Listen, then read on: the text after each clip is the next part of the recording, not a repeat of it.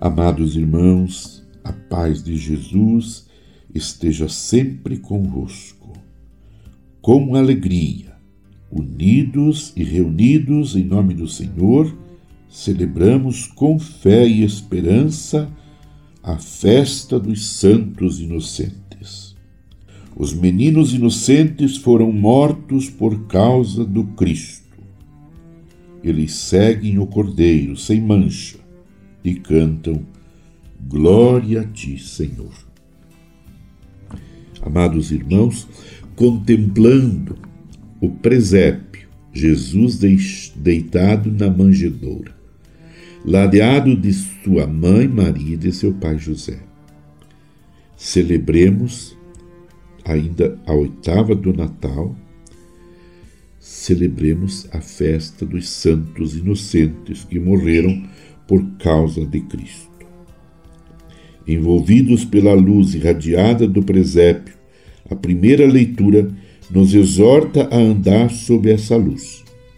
Deus é luz, e para viver em comunhão com Ele, guiando-nos pela verdade, é extremamente necessário fugir do caminho das trevas, da escuridão, do pecado. Assim, se andamos na luz como Ele está na luz, estamos em comunhão uns com os outros, e o sangue de seu Filho Jesus nos purifica de todo pecado.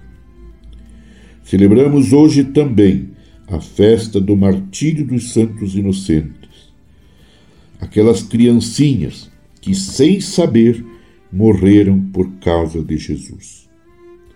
Os mártires inocentes são prelúdio do martírio do santo inocente e de todos que darão testemunho de Jesus pela morte cruel do martírio ao longo dos séculos.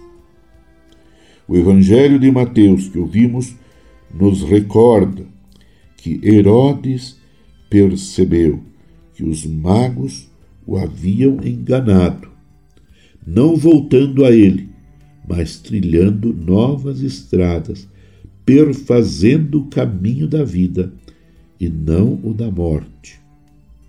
Furioso, Herodes mantém-se na senda da morte, ordenando que todos os meninos abaixo de dois anos fossem mortos em Belém e em seus arredores. Herodes não é a favor da vida, mas do poder autoritário e vaidoso.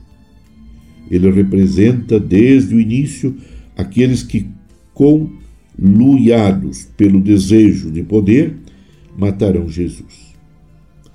Herodes continua matando inocentes em nossos tempos. Milhares de inocentes e crianças morrem de fome e de enfermidades curáveis. Milhares morrem desnutridos de amor e de pão. Milhares morrem ainda mesmo antes de nascerem. Quem é Herodes no final do ano de 2022?